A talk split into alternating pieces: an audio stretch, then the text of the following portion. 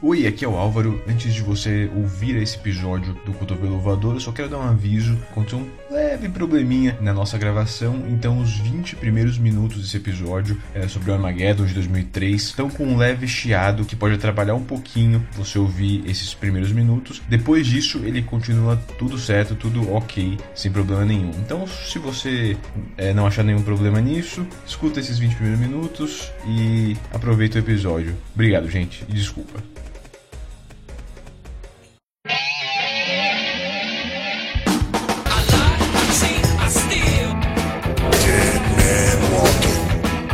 You think you know me?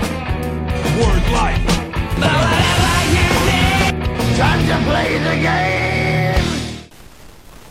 Sejam bem-vindos ao Cotovelo Voador, um podcast sobre luta livre.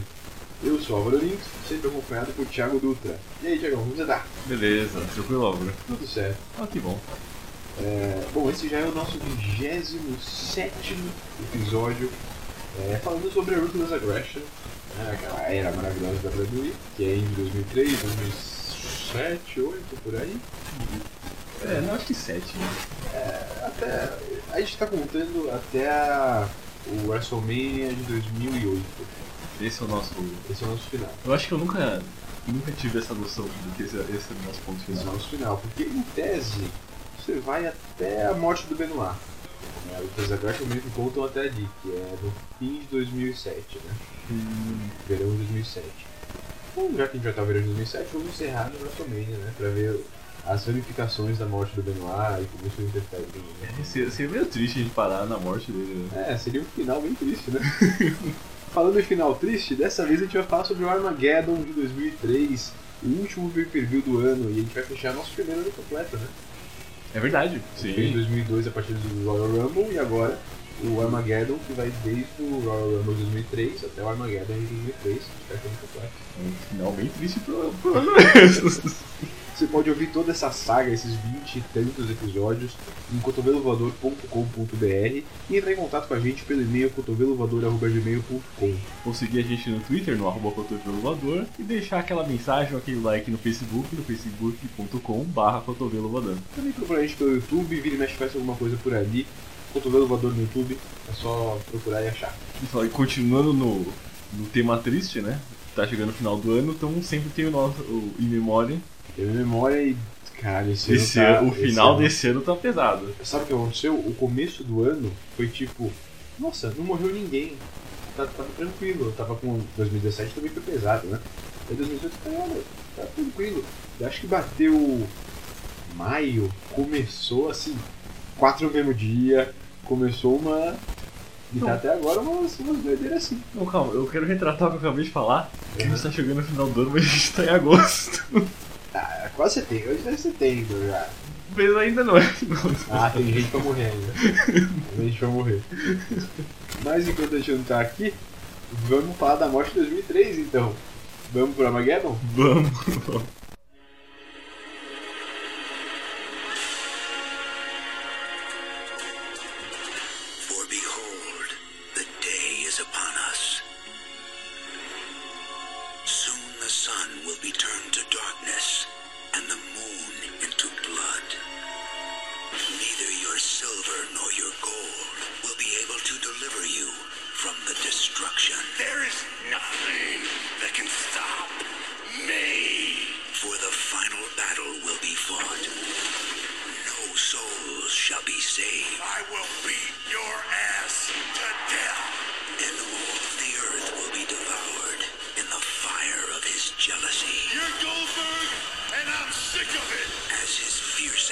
will not turn back until he has accomplished the intent of his heart.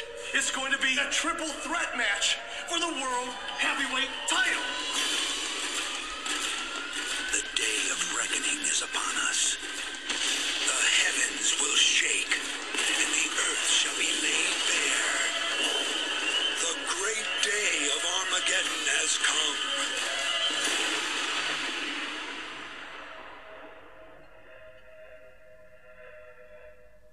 É domingo, 14 de dezembro de 2003, um mês depois do Survivor Series, e nós estamos ao vivo na TD Warrior House Center, em Orlando, Flórida, na frente de 12.672 fãs. Jim Ross e Jerry the King Lawler são os comentaristas da noite. E são? Não.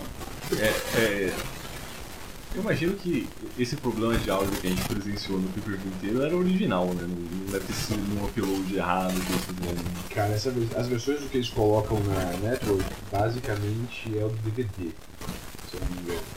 Não é o original, da versão ao vivo, é a versão do DVD, tanto que eles censuram quando O Batista fala fuck, xinga, né, verdade. dão- Acho que fala bullshit, uma coisa assim, daí eles dão. Então essa versão do DVD. Eu não sei se deu problema no DVD Isso na época. ou se na época mesmo, que teve essa questão original mesmo, porque acontece é.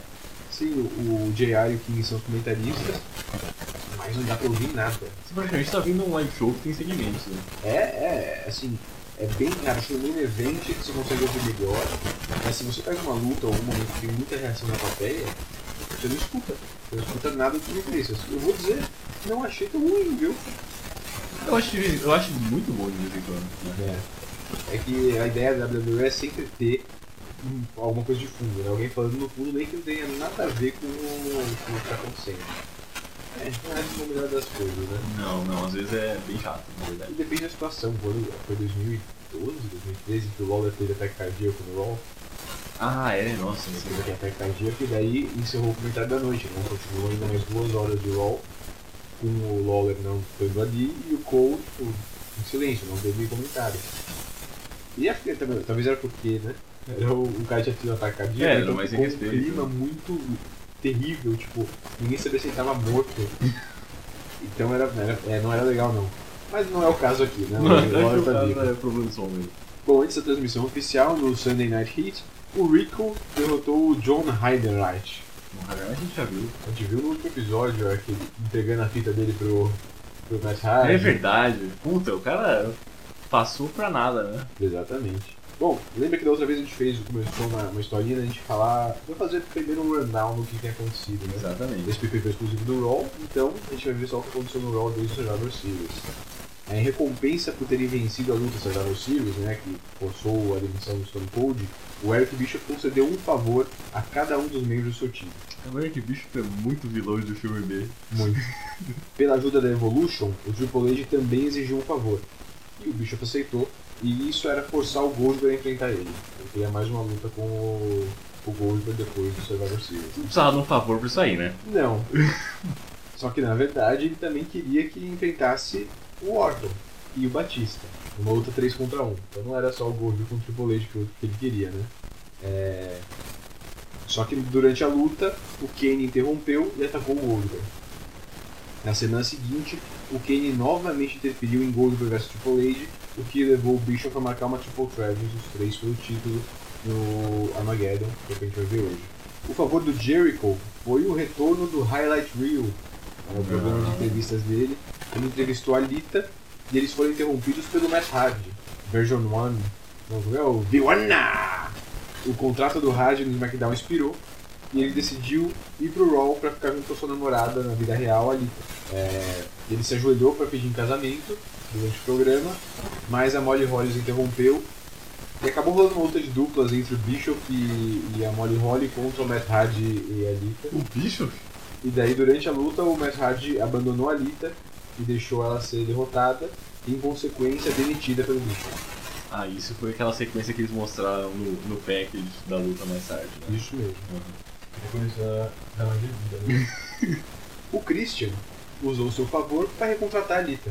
É, o Hardy, por sua vez, anunciou que não iria pedir a Lita em casamento coisa nenhuma, mas queria só humilhar ela por ela ter esquecido o relacionamento dos dois e deixado de lado, escolhendo voltar pro Raw ao invés de ir no SmackDown com ele.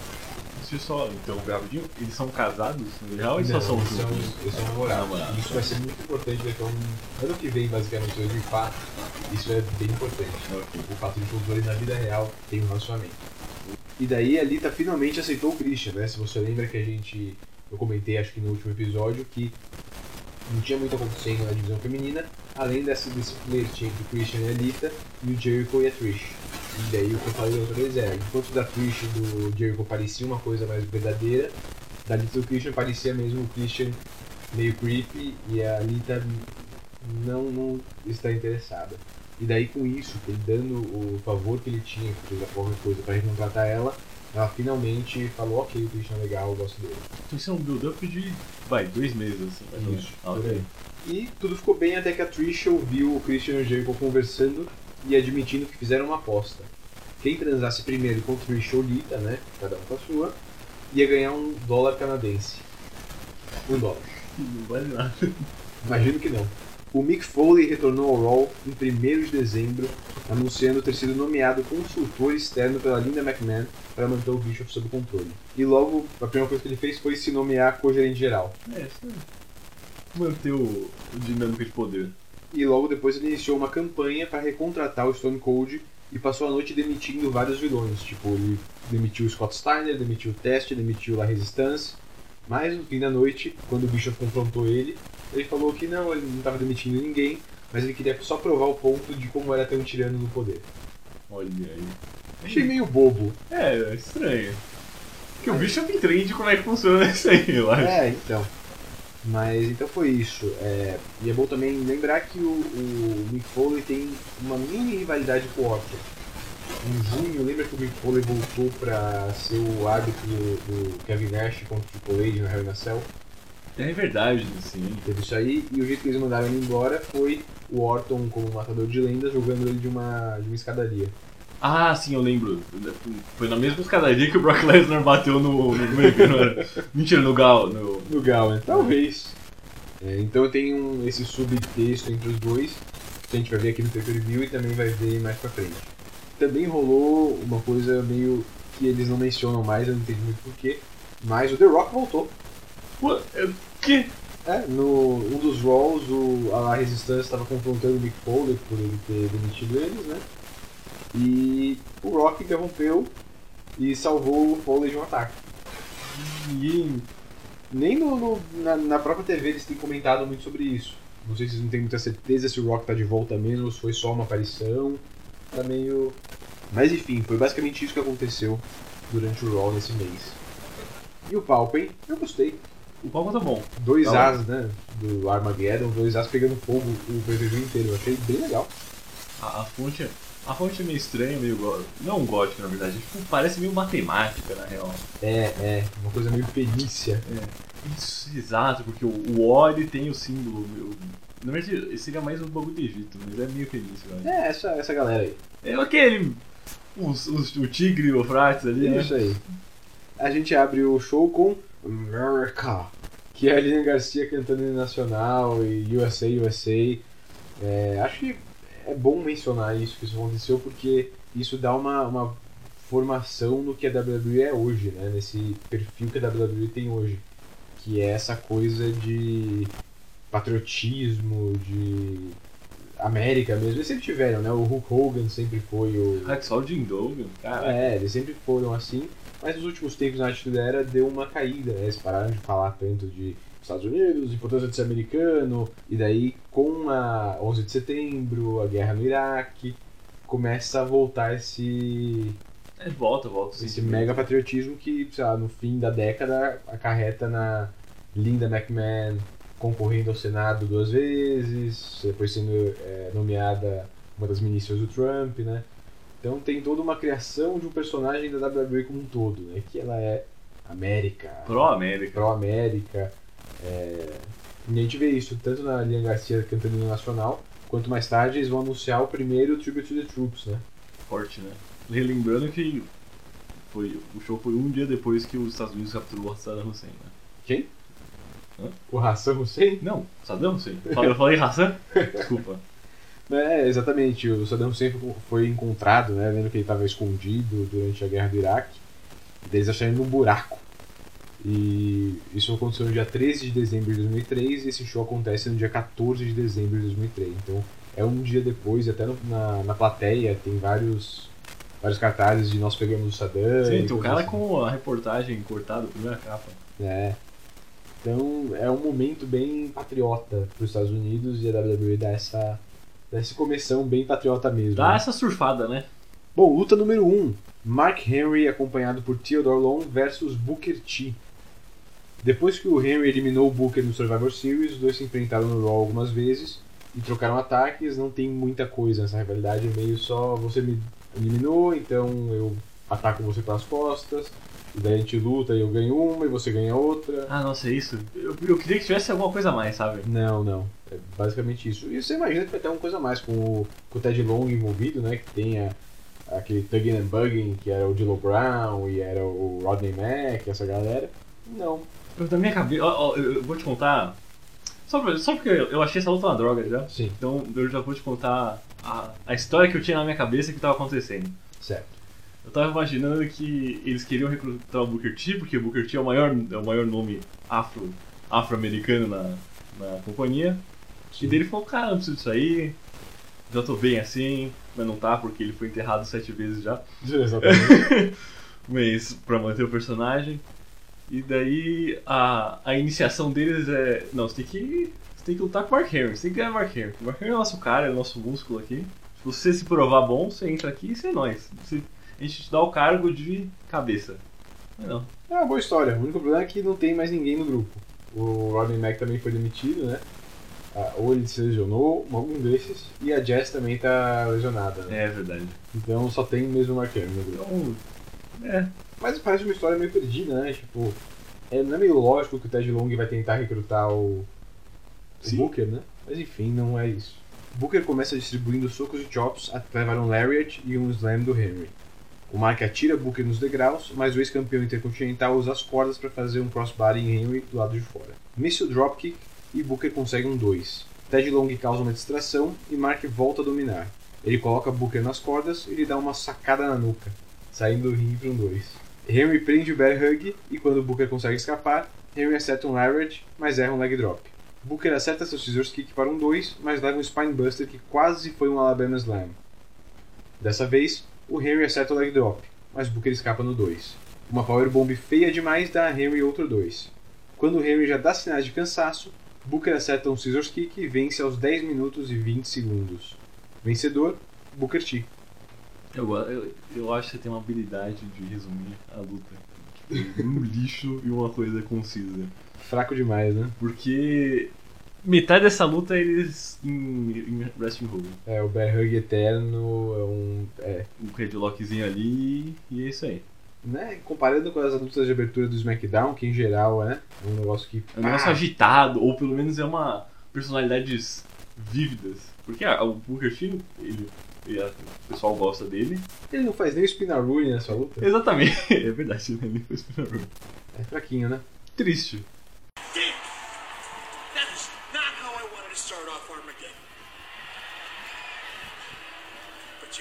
I know I can count on you two. Tonight, in Eric Bischoff's Battle of the Sexes, you're gonna get it done. Listen, I wanted to come talk to you about this battle. Actually, Eric, we just wanted to say thank you. Thank you for making this battle of the sexes against Lita and Trish tonight, because you saw last week. They embarrassed us on Raw when they didn't accept our flowers. They cost us the tag team titles. We had them. We had them won.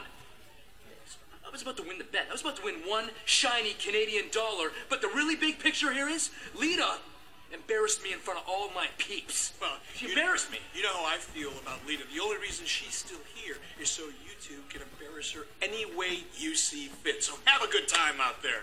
Listen, I still want to tell you what I think about this Hey. battle. What is that? I don't know what I want to talk about. Wait a minute. That's Foley's entrance music. What The hell is that doing on?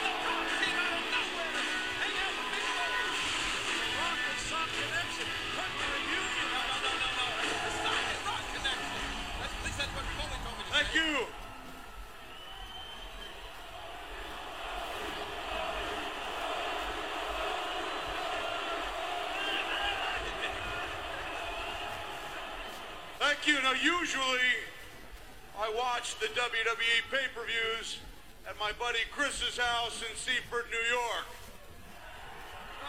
But I'm not in Seaford, New York tonight. I'm right here in Orlando, Florida.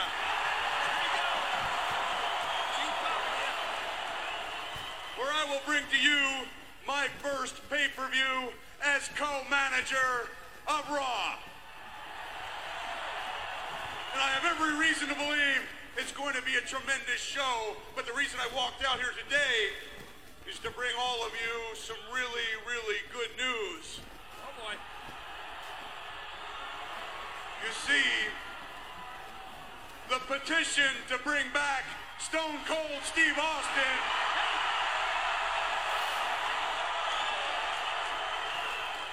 now has one million signatures.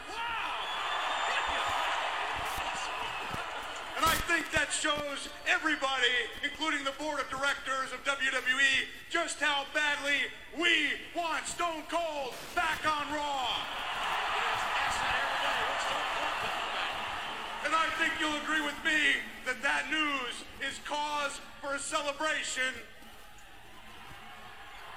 And I, I wonder, I wow, wow, wow, wow, wonder if there happens to be anybody backstage who might be able to join me in a small celebration. I, I wonder.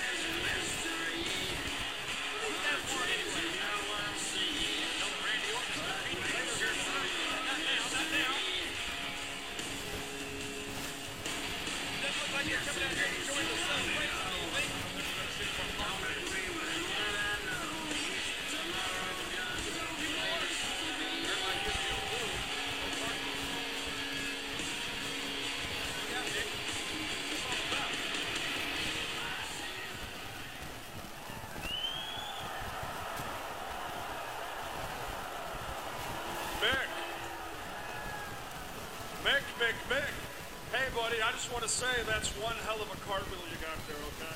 One hell of a cartwheel. I hope you didn't pull anything because you're going to need that hand later tonight when you count the one, two, three in my victory over RVD.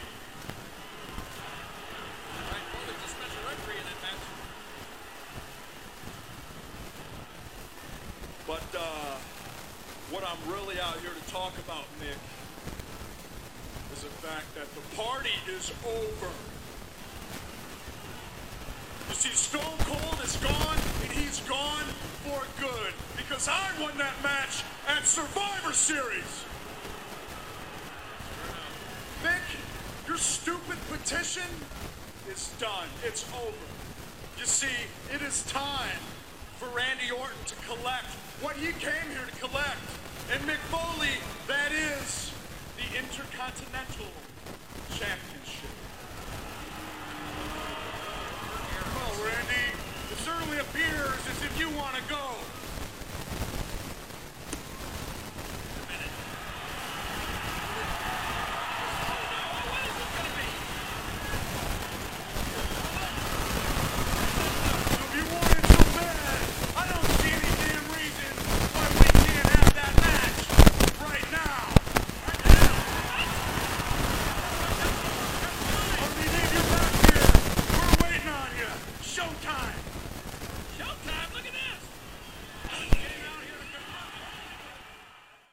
Bastidores, Eric Bischoff reage à derrota de Henry com Chris Jericho e Christian. O Jericho quer falar sério com o Bischoff sobre a luta contra Trish e Alita, mas o Christian interrompe para reclamar sobre as duas. Enquanto Jericho ainda quer falar sério, o Mick Foley interrompe indo até o ringue. Foley diz que está apresentando seu primeiro pay-per-view como co-gerente geral do Raw e que ele tem boas notícias. A petição para recontratar Stone Cold conseguiu um milhão de assinaturas. e ele faz o. ele imita o Dr. Evil. É, Dr. Evil, exatamente. É, Eu acho que a Austin Powers, pelo menos o primeiro, deve ser um, dois anos. O primeiro já é antigo. O primeiro acho que é do fim dos anos 90, né? Acho que é Fim dos anos 97, 98, talvez. Ah, então já tá no segundo. né? Provavelmente. Se não o terceiro, o terceiro não é o terceiro de quando? O Golden, Golden Member. Hum, Não lembro. Eu, a- Beyoncé já é alguma coisa, já, é, fama- já tá em- estourando em 2003? Hum, Eu acho que não, né? Olha, só quem diria. Austin Powers em O Homem do Membro de Ouro é de 2002. Uau! O terceiro filme já, já Nossa, saiu faz um ano. a trilogia é muito. muito rápida então. É, Eu achei que eles tinham mais espaço de tempo. talvez.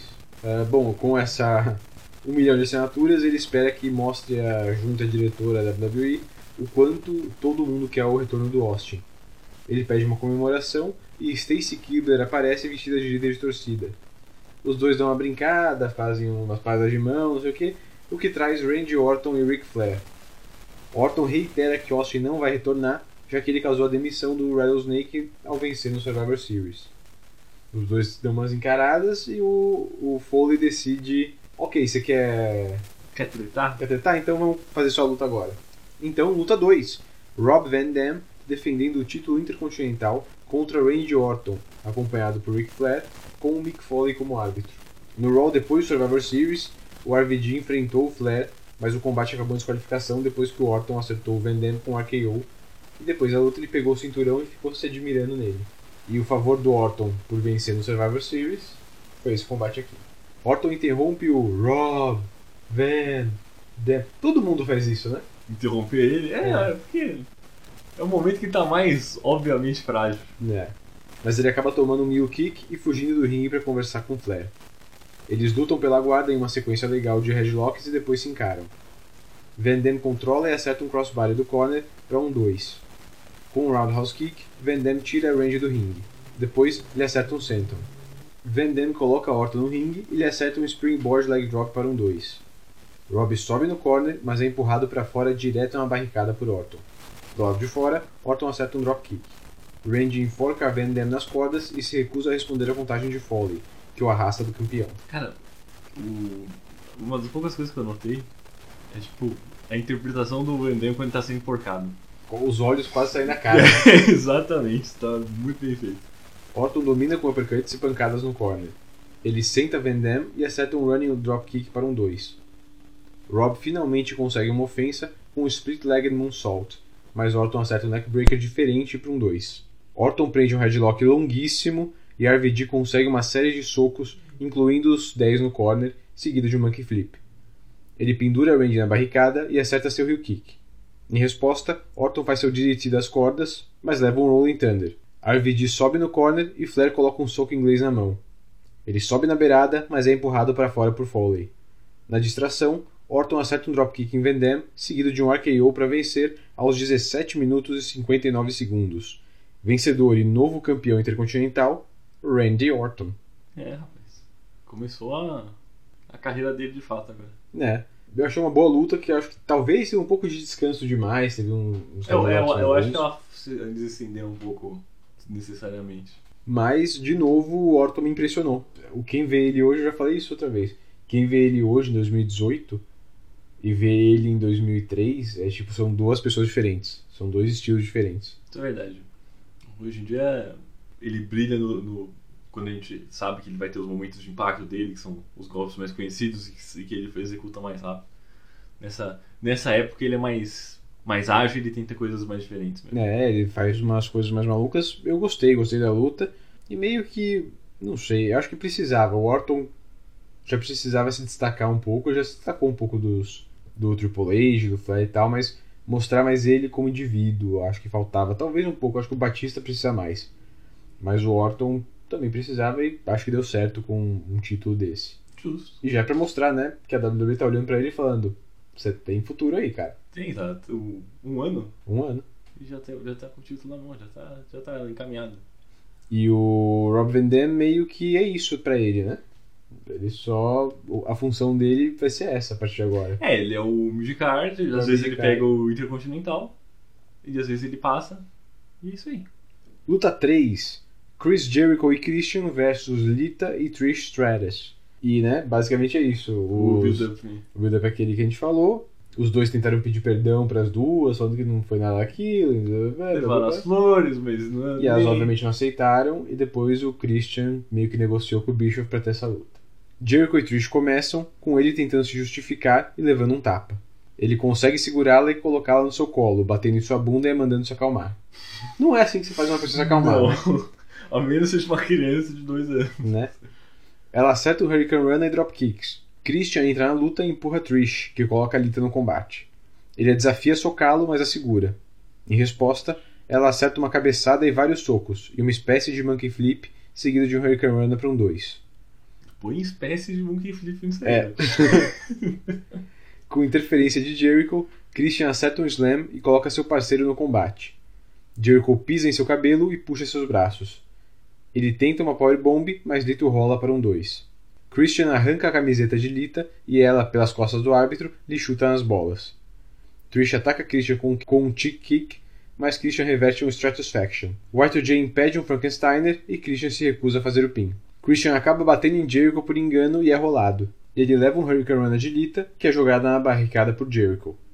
Ele levanta Trish e ela é rolada por Christian aos 6 minutos e 37 segundos. Vencedores: Chris Jericho e Christian. Foi mais competitiva do que eu esperava. Eu, na real, fiquei muito investido nessa luta. Sim. É, eu achei que ia ser pior, bem pior do que eu pensei, que ia ser uma dominação total, porque é como eles fazem as mulheres, né? Eu imagino que nessa época uma mulher contra um homem na WWE não seria nada competitivo, mas foi, e foi ok, foi, foi bom. A história é interessante até, né? Na maneira do no medida É, possível. então, né? é, pra, pra certos pontos é, útil. Eu só achei estranho elas não ganharem. Eu achei que elas iam ganhar. Acho que se elas ganhassem, o universo ainda não tá no momento em que isso seria aceitável, sabe? Acho que pra eles nesse momento ainda é impensável que uma mulher ganhe de um cara. Hum, Assim, mesmo tendo a, a China alguns anos antes, né? Tá no- acho que nesse momento não, não aconteceria. Mas eu concordo que provavelmente deveria acontecer. Se bem que eles fazem com o Steve Richards e a Vitória e tal, mas enfim. É, mas. É, Não, o Steve Richards não é o Jericho nem o Christian. né? é, exatamente. Luta 4. Batista acompanhado por Ric Flair versus Shawn Michaels. No Raw de 24 de novembro, Michaels foi forçado a formar uma dupla com Chris Jericho contra Batista e Flair. Lógico, o Y2J traiu o Shawn e permitiu que o Batista o atacasse violentamente, né? E já tinha toda uma raiva entre os dois por conta do Survivor Series que o Batista interferiu e atacou o Shawn. O Raw é um ninho de cobras. Exatamente. E são só as mesmas cobras sempre. São as duas cobras ficando mais gordas. Michaels começa sendo mais rápido que Batista e acertando socos. Logo, Batista consegue dominar com força, mas a velocidade de Shawn o salva. Flair tenta interferir, mas acaba levando um soco de HBK. Batista consegue um vertical suplex para um 2. Depois, expõe seu cotovelo e esfrega na cara de Michaels. Batista tenta um superplex, mas Shawn reverte e acerta um moonsault. Logo, Batista retoma o controle, atirando Shawn nos degraus para um 2. Ele coloca Shawn no seu joelho de costas em uma submissão, enquanto sua tanto que os comentaristas têm que falar sobre o suor. Ele É. pinga É em. em cascata. Sabe quando pinga do nariz? Exatamente, ele tá pingando o nariz no peito do Shawn. Eles trocam socos e chops com Shaw acertando seu cotovelo voador. Mentira, seu cotovelo corredor e revertendo uma choke bomb em um DDT. Cotovelo voador e Shawn começa a afinar a banda.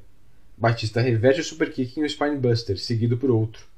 Ele prepara a powerbomb, mas Shawn escapa e acerta um super kick para vencer aos 12 minutos e 28 segundos. Vencedor, Shawn Michaels. Shawn Michaels. Eu achei ok, mas eu acho que não chegou ao clássico que podia ser. Acho que o Batista nessa época não, não, também Ainda não conseguia, né? E essa é o fim da, da- das lutas do Shawn com a Evolution, né? Ele vai. Não, é que ele já lutou com, a gente já viu com o Triple H, com o Flair, com o Orton e agora com o Batista. Só faltava o Batista. Eu E eu acho que essa foi a pior, né? carreirinha. É. Eu não sei, eu gostei da luta. Um pouco. É, mas eu, eu, eu também gostei, mas eu não acho que ela Ah, foi não, tão ok, boa ela não se como a do compara, Flair. né? Talvez a do Flair eu achei mais, mais fraca também. Com o Orton e com o Triple H foram boas. Essas duas eu acho que são. É que eu acho que o Triple H, o, o, o Batista e o Flair são meio que a série B da Evolution, né? eles são. Não é uma coisa assim, eles são menos. Esse menos status. Eu acho que é, não é? É, por isso que eles vão pegar o título de duplas, né? É. Honestamente, nessa época, pra mim, o título de duplas é bem. Não, bem a gente vai ver daqui a pouco que assim, as duplas envolvidas, né? Não, é, é. Pelo amor de Deus. É, mas acho que essa, essa luta aqui não é um clássico que você precisa assistir, precisa ver, porque eu, eu recomendaria você ver a do, do Triple H, a do Orton, até a do Flair talvez, mas essa não, nem tanto. Não é uma luta ruim, nem de longe, acho que o Batista também é limitado no que ele consegue fazer nessa época, mas é uma luta ok, é uma luta boa. Nada de uau, mas é uma luta boa. Ok. O- Ok, ok. O Flair e o Batista dão uma conversada no ringue, né? E o Maven aparece por algum motivo. Isso é, tá telegrafado o que vai acontecer agora. Pelo jeito é uma luta contra o Matt Hardy, que também aparece, né? Com o Batista e Flair no ringue, Maven e Hardy trocam socos na rampa.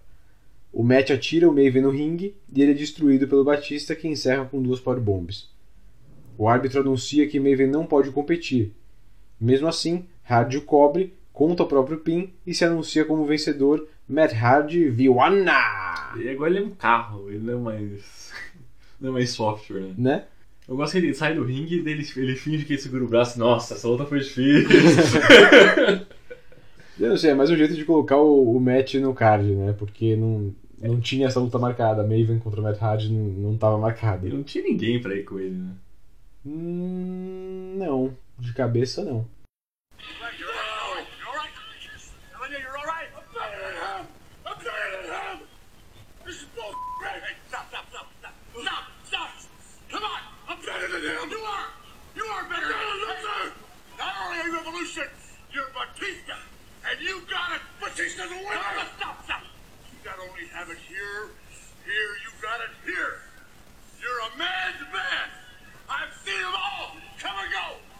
You have that special little thing in you that's gonna make you better. Everybody stumbles. I fall down. Hunter falls down. We all trip. Good ones get back up. Good ones get back in the game. You walk out that building, out of that arena, with your head held high.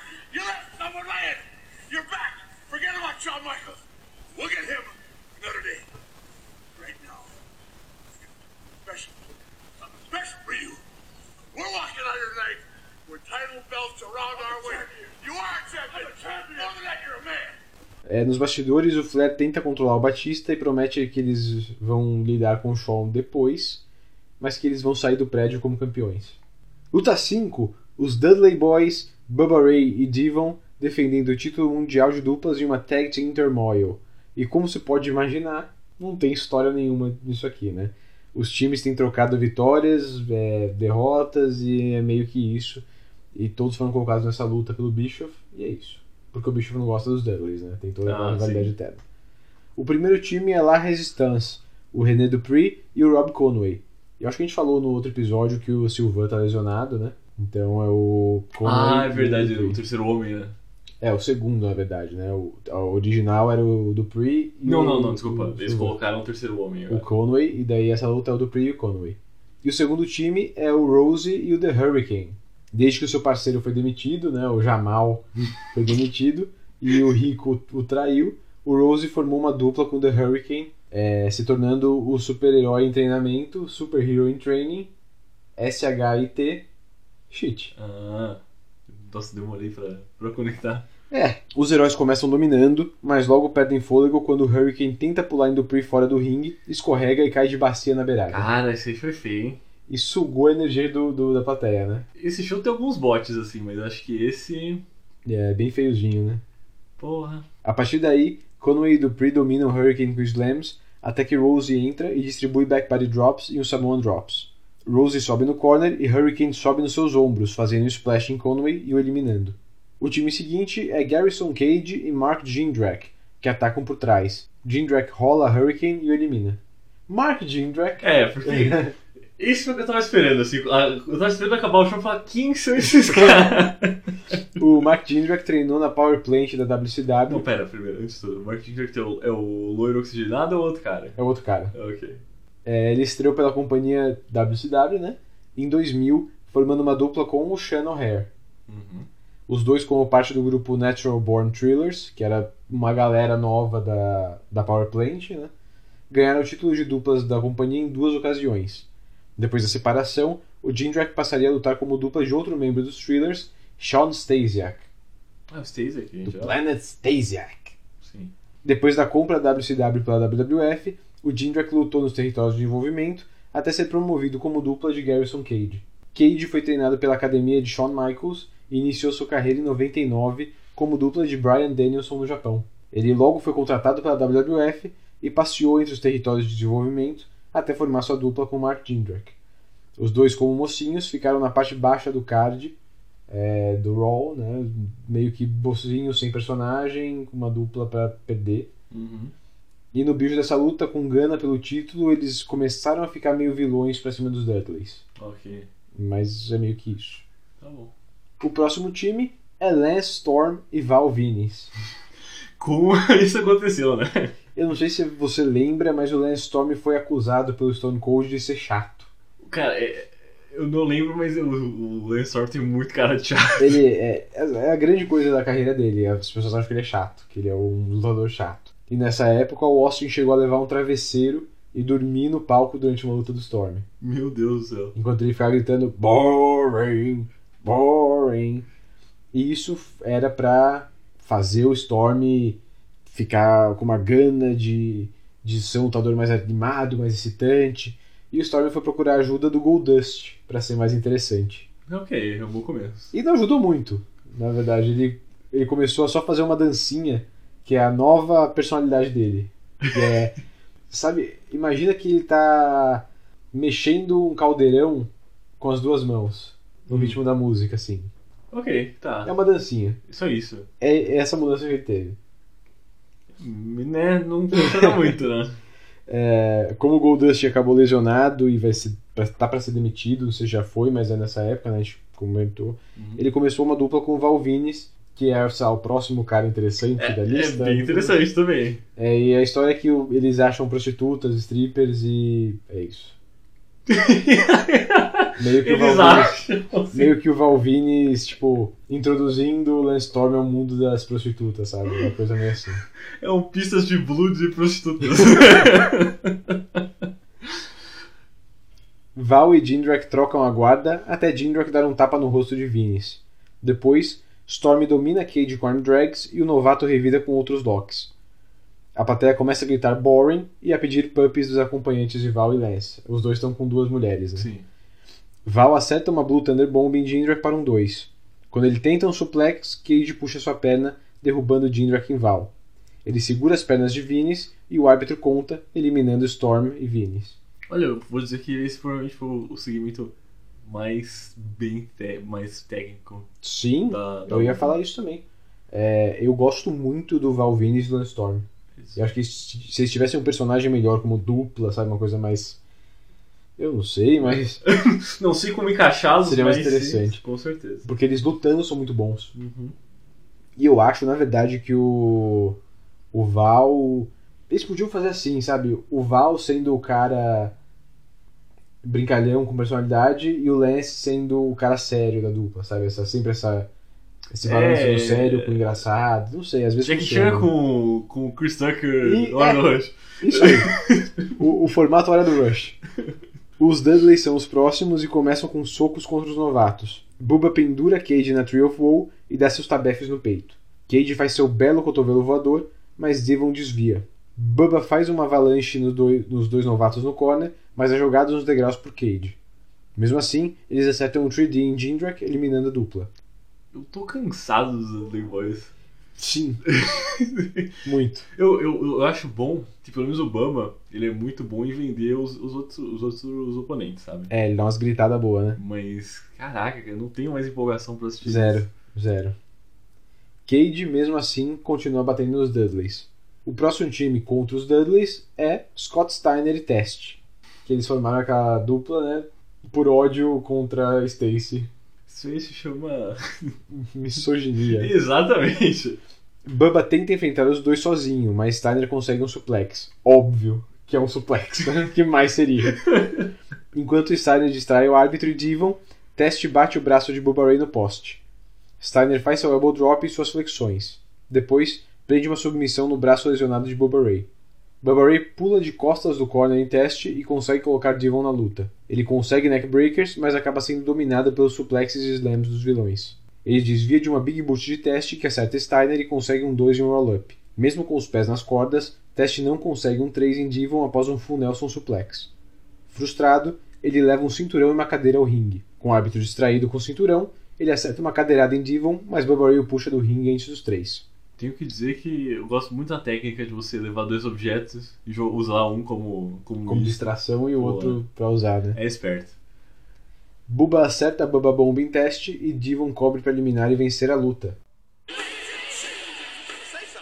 order to win tag team turmoil, you have to go through all of the teams. And there is one team who has yet to compete. What? Ladies and gentlemen, introduce to you Batista and the Nature Boy, Rick Flair. Antes que a luta seja encerrada, Eric Bischoff marcha até o ringue e anuncia que eles têm que enfrentar mais um time para vencer o combate. Ele coloca Batista e Ric Flair na luta. Os dois vão ao ringue, trocam socos com os Dudleys, logo dominando os campeões. Flair prende Bubba em um figure 4, enquanto Batista acerta Devon com uma powerbomb para vencer aos 20 minutos e 48 segundos. Vencedores e novos campeões mundiais de duplas, Batista e Ric Flair. Vocês sabem o que isso vai acontecer no momento que o, seg- o segmento deles acaba É. e a próxima luta já é o Tag Turmoil. Não, e o Flair termina o segmento falando: Eu garanto que a gente vai sair daqui com os cinturões no nosso, na cintura. É, eu acho que tava meio escrito o que ia acontecer, né? Eu achei essa luta boa em partes, né? É, eu gostei do fim dos Dudleys com o Test e o Steiner, não sei como, mas eu gostei. Sério? E eu gosto bastante do Cage do Jindrak contra o Vince e o Storm. Acho que foi um bom momento. O Storm e o Lance e o Vince brilharam. Mesmo a plateia. Eu acho que essa história do boring que eles fizeram, essa história que era pra ser. A, a ideia era: vamos fazer que todo mundo veja, sabe? Todo mundo acha que o Lance Storm é chato, então vamos escancarar isso pra que ele mude a personalidade e o pessoal goste dele. Não deu certo. É, Então- porque eles, eles falharam na segunda, na segunda parte. Eles falaram nisso e ainda colocaram Stone Cold pra criar uma um bordãozinho novo gritando boring durante a luta do cara. Então, né, É. meio que judiou dele. Mas eu, eu acho que eles conseguiriam, sabe, sei lá, manda os dois pro SmackDown e faz uma dupla série dos dois ali. Não sei, mas eu acho que tem coisas interessantes na luta. Mas como um todo, não sei se ela funciona não. O começo com os heróis e a Resistance não funciona. É, eu gosto do, do quando o Rose entra Uhum. na, na luta no começo. Eu acho que ele traz, traz uma movimentação melhor. Eu acho que o, o Helms ele tá, tá muito mais devagar agora. Coitado, É. cara. E eu não concordo que o teste o, e o, E o Steiner. Steiner fizeram. Porque eu, eu nem lembro direito do teste na luta. Eu lembro só do pin que ele faz e o Full, e o full Nelson Suplex. E ele usando a cadeira É, e, o a, ca- e, a, e o, e o, o Switcheroo, né? Uhum. E eu lembro do Steiner porque o Steiner é inesquecível É. no o elbow drop em slow motion dele. o resto é. é. Dudley, mas eu concordo com você que os Dudleys. Não, já Não dá, é, não dá. não dá. Não tem como a gente se animar por eles. E não tem como mudar o personagem deles, né? E mesmo tem, eles É. separados não era bom. Não. É assim, é que pra mim, os Dudleys são. O melhor deles é quando eles são os vilões filhos da puta da SW. Que eles são, sabe, os caras que xingam a plateia, que quase incita a rebelião no prédio, que, sabe, esses vilões que são filhos da puta mesmo. Uhum. Que são os melhores ali. Eles como mocinhos e agora ainda assim. É, muito insosso. É, mas eu gosto, mas eu gosto desse estilo de luta, de tipo, esse turmoil, por exemplo. Eu gosto, sabe, todas as, as duplas do, da divisão em uma luta que vai tipo um- quase um Royal Rumble, né? Praticamente um Royal Rumble, exatamente. Uma gauntlet, né? Na verdade é uma gauntlet. Mas eu gosto desse estilo, só que as, as duplas não eram. É, se você colocar uma galera melhor, mais, mais estabelecida, com certeza. Bom, essa é a última vez que nós veremos. Tag Team Turmoil. Pior que não, acho que a gente vai ver ainda. Ah, deixa eu chutar aqui. Quem é? O. O Rose. Essa é a última vez que nós veremos Lance Storm. Uou! É mentira, a gente vai ver ele mais uma vez ainda, só que vai ser uma aparição daqui a uns dois anos do- no podcast. Ok. Então, e vai ser uma participação especial, então essa é a última vez que a gente vai ver ele como parte do elenco certo mesmo. É, depois dessa luta ele vai ficar relegado ao hit e ao a parte mais baixa do card por alguns meses até, o, até ele voltar a ser um vilão, se dizendo cansado de dançar e de fingir que é um idiota para agradar os fãs. Mas logo depois, ainda em 2004, ele ia se decidir por se aposentar. É, ele aceitou uma posição como treinador na Ohio Valley Wrestling e parou de lutar. Ah, uau. Ele pediu demissão em maio de 2005. É, em- Não, a demissão da. Da WWE. de- ah, da WWE. em 1 de abril de 2006, ele deixou a aposentadoria para enfrentar Brian Danielson na Ring of Honor. Não. Até hoje ele ainda sai da aposentadoria vez ou outra, em raras ocasiões, mas não, não é uma coisa constante. Mas vira e mexe ele sai da, da aposentadoria. E ele abriu uma escola de luta livre em Calgary, que é o que ele gosta de fazer aparentemente, de treinar. E ela é muito respeitada e treinou vários lutadores como o Tyler Breeze, é, a Tenil Dashwood, que é a Emma, né? Hum. Tem, tem vários nomes importantes saindo da, Da- dessa academia dele em Calgary. Legal. Ele, ele começou com o Jericho, né? Ele começou com o Jericho, lá na. Eu acho que eles começaram no Canadá, lá na Stampede do, dos Hearts. Uhum. E daí eu acho que eles foram pra Smoky Mountain do Cornet. Daí pra ICW, WCW e. O né? tour deles. Uma pena, eu gosto do. Gosto dele. Mas eu gosto que ele se aposentou, tipo, no- nos termos dele, né? É, ele escolheu totalmente. Tanto que ainda ele- hoje ele consegue ainda fazer lutas vira e mexe e vai e luta alguma coisa. Bom, eles mostram uma coletiva de imprensa do SmackDown anunciando que eles vão se apresentar no Iraque pro exército, que a gente já comentou, né? Que é o primeiro Tribute to the Troops. Deixa eu só totalmente fora de, fora de contexto, entre aspas, né? Esses dias eu, eu fui fazer um, um teste num site pra ver se eu conseguia nomear todos os países da Ásia.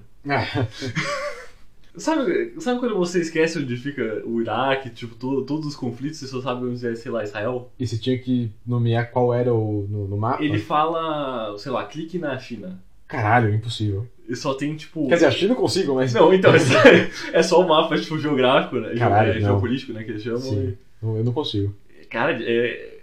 as coisas são em outros lugares do que eu imaginava que elas são. Impressionante. Eu só lembro por causa que ele falava que era o Iraque e o Kuwait, né? E daí, tipo, Sim. caraca, o Kuwait faz muito tempo que eu não escutava sobre o Kuwait. Luta 6. Molly Holly defendendo o título feminino contra Ivory. Então, Ivory. Ivory é Lisa Moretti.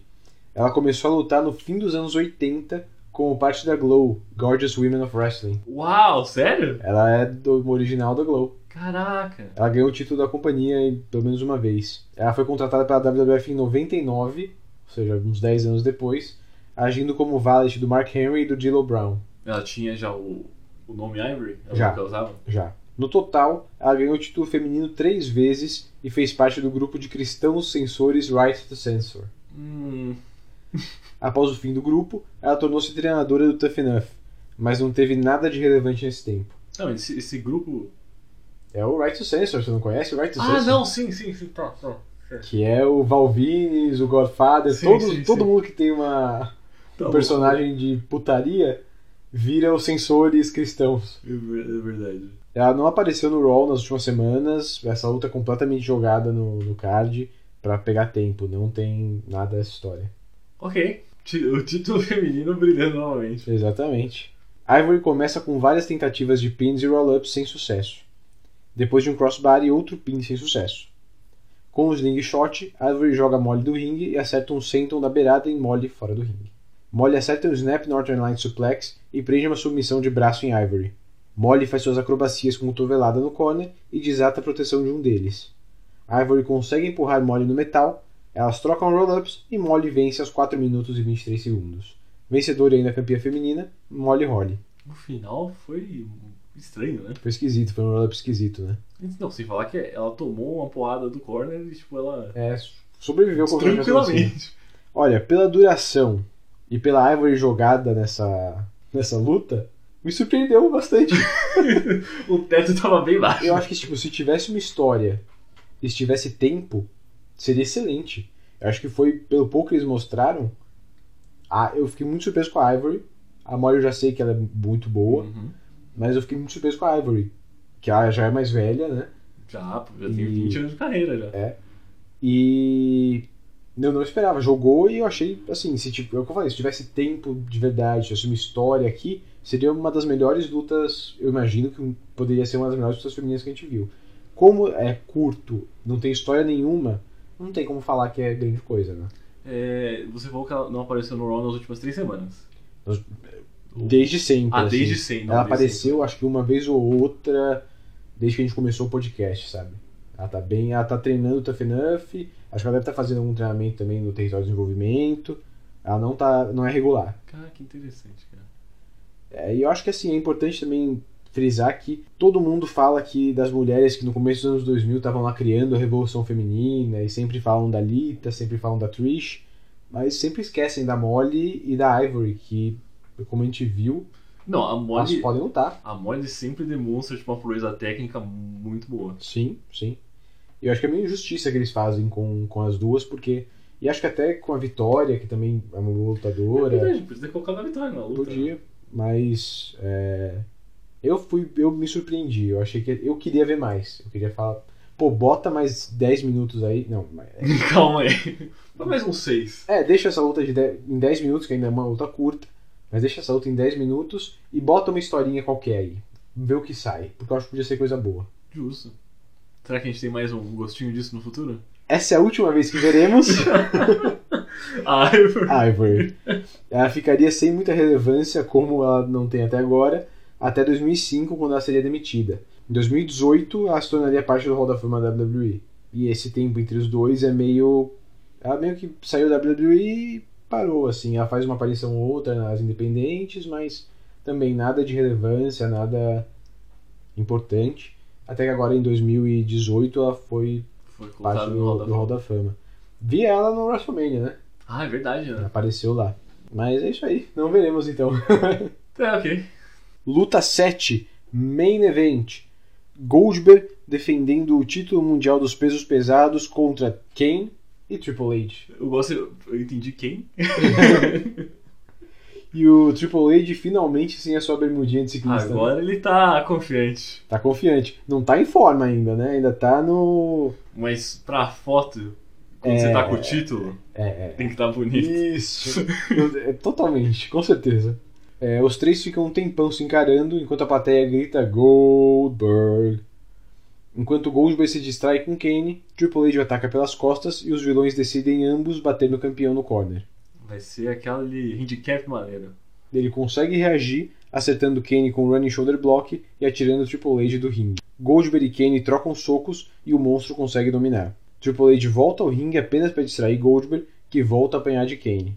Goldberg joga Kane do corner e acerta uma Power Slam no Triple H. Kane reverte um Spear com uma Big Boot. Depois de um Slam de Kane, Triple H tenta o pin e é impedido pelo monstro. Ou seja, acabou a lua de mel. Não, nesse momento ainda não, né? É. Começa, começa a dar, dar errado, mas eles ainda. O Hunter tenta se desculpar, mas Kane acaba jogando do ringue.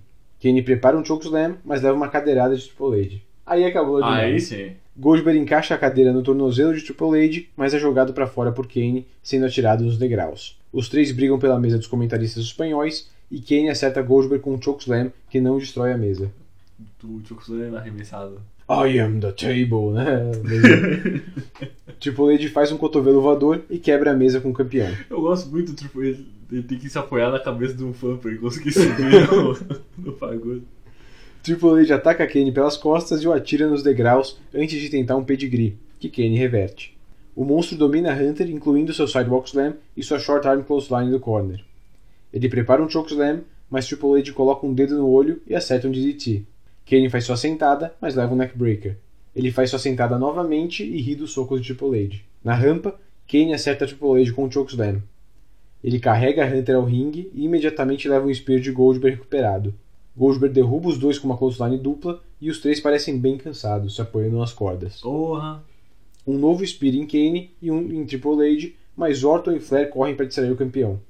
Ele acerta um spear em Triple H, mas Kane quebra o pin. Eu. É difícil saber, né? Uhum. Porque o som tava uma bosta, né? Mas eu, eu, eu, eu acho que eu ouvi o JR Lawler falando uma coisa sobre Ah, não, e não vai ter ajuda do, do Evolution. Eu não sei. Eu posso estar maluco. Talvez. Não, não sei, não, não entendi nada da. Eu meio que abstraí o comentário. É, não, não tem como, né? Kane e Goldberg duelam com chokeslams e Triple H soca as bolas do campeão. Kane acerta o chokeslam, mas é puxado para fora do ringue por Batista, enquanto Triple H rouba o pin aos 19 minutos e 28 segundos. Vencedor e novo campeão mundial dos pesos pesados, Triple H.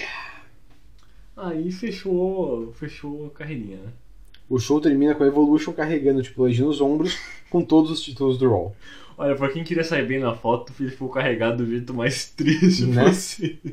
Então é isso, né? Não, o que você achou dessa luta aí? Ah, eu achei uma luta clássica do Raw, que a gente tá vendo até agora, sabe? É, eu achei chata. É, Foi bem chatinha, nada Eu- demais. Eu acho que eles conseguiram fazer o que dava pra fazer também. Não acho que eles tinham muito como sair disso. Com o Triple H não tem muito o que fazer, ainda mais com ele ganhando, né? Não é. tinha muito o que fazer. Então eu acho que esse é o fim do, do experimento Goldberg. Bem, eu só sei que vai ter a parte com, com o Brock Lesnar mais pra frente, só isso. Não, É, né? A gente tem mais janeiro, fevereiro, março. Tem mais uns três meses de Goldberg antes dele ir embora. No WrestleMania. Né? Então, meio que esse é o, é o fim do Goldberg, né? Não- é, momento de. Eu acho que faltou muita coisa, faltou. Lembra que no começo eles deram uma espaçada tão boa nele? Eles começaram com ele no, no Backlash, daí deu um tempo depois, eles colocaram ele contra o Jericho, daí deu um tempo depois, eles colocaram ele contra. não lembro quem, e daí começou. Não, agora é. Triple H, Triple H, Triple H, Triple H, agora tem o Triple H o Kane e acabou. É, né? Eu acho que o problema é o conflito que você tem com. Você que, tem outro H querendo criar e estabelecer Evolution, Uhum. e você tem o. Os roteiristas e tal querendo estabelecer o Goldberg. E isso entra em conflito direto, assim, no Raw, não tem como. É. Armageddon de 2003 está nos livros. O que achamos desse pay-per-view, Diegão? Fraco. Fraco, né? Eu Fraco. concordo. Eu acho que teve só alguma coisa ou outra na luta de duplas que foi interessante. Achei interessante a luta das, da Molly com a Ivory. É, na verdade, o que eu tô achando agora, depois dessa revisão, é que tem muitos pontos que eles se sobressaem, mas ou porque a expectativa é muito baixa, ou porque o, o, o que você imagina que, que eles conseguem fazer naquela situação é, também é muito baixo, sabe? Então, tipo, eles chegam no teto no teto de entretenimento bem rápido. É, eu acho que é por aí mesmo. Não, não sei lá, a única luta que. E até já vou dar a luta à noite, que eu achei mais interessante foi Randy Orton contra o Rob Van. Fora isso, não vi muita coisa interessante. Tem pontos ali no meio, tem pontos em algumas lutas, mas nada que né, me, me deixe muito animado. E sei lá, quando a gente vê um show do SmackDown, o último que a gente viu do SmackDown, por exemplo, era. A gente conseguiu perceber muito bem. Era o SmackDown preparando o novo terreno para o próximo ano com as novas estrelas. Eles, eles sacrificaram O o entretenimento. entretenimento. Eles eles sacrificaram acho, a, a, a parte técnica, ou tipo, uma luta mais, esse- mais bem preparada pra mostrar a evolução da história, né? Isso. Enquanto no Raw, a gente Não sacrificou nada. não sacrificou nada e continua com o Triple H, com a mesma coisa que já tem acontecido há muito tempo. Você consegue ver aqui a criação de novas estrelas? Porque assim, na, na cara você, vai, você olha, é o Batista e o Orton que eles estão criando aqui. Mas eles estão criando mesmo? Porque assim, sabendo já do que vai acontecer, no WrestleMania o grande negócio vai ser, o que eles estão criando é o Guerreiro, o Cena, o Benoit, no SmackDown. No Raw, essa criação de, de personagem, a do Batista ele só vai explodir em 2005. O Orton já vai ser em 2004, mas vai ser depois do WrestleMania. Então é uma, é uma criação que é mais pra frente. Eu não sei, parece que eles estão meio perdidos, eu acho que não. Se for assim, você não tem nada então pro, pro WrestleMania. Basicamente. Porque você acabou de tirar o, o Goldberg do título, Uhum. você tem o, o Triple H com o título, quem vai bater, quem vai bater de frente com ele? É, qual que é a próxima rivalidade do Triple H? O Kane? Vilão contra vilão? Quem vai virar um mocinho? Não sei, não tem mais ninguém. O Triple H já. A gente já volta nessa história. O Triple H limpou o. Rapaz. Tá na hora de ter uma mistura dos, dos elencos? Eu acho que tá. É, depois do WrestleMania vai ter, né? Vai. Mas ainda tem três meses. Ainda lá. tem muito chão. Então. Solta a noite? Eu acho. Eu vou, eu vou fazer que nem o último episódio. O último episódio foi com, com o Brawl do, do Shane com, com o Kane, se eu não me engano. Do Raw, né? Do Raw, é. É, na verdade, tô pensando. Mas eu vou. Eu vou numa coisa que eu. Eu vou no. Na Trish e na Lita contra o Jericho e o Christian. Porque eu não achei que ia ficar tão investido na luta. Então eu gosto de, de às vezes ser pego nesse sentimento de caraca, eu quero ver o que vai acontecer aqui. E o rumor é que quem tá escrevendo essa história do Jericho com a Lita, com o Christian e o, a Trish, o Jericho e a Trish. Ah, uau! Pelo que, eu não tenho certeza disso, mas pelo que eu ouvi, eles que estão meio que escrevendo essa história. Interessante, né? Não. Bom, o Survivor Series teve uma taxa de compra de 0,45, cerca de 240 mil compras, que é 210 mil compras a menos que o Survivor Series e 35 mil compras a menos que o No Mercy do SmackDown. Uau, a primeira vez o SmackDown. Perdeu bonito. O Raw perdeu pro SmackDown. O SmackDown saiu na frente. Comparado com o Armageddon de 2002, que teve o Triple H e o Shawn Michaels em três estágios do inferno, foram 95, 95 mil compras a menos. Então, um resultado ruim. Nossa. Perdeu pro SmackDown, perdeu pro, pro evento anterior, perdeu pro Survivor Series. Caraca, cara.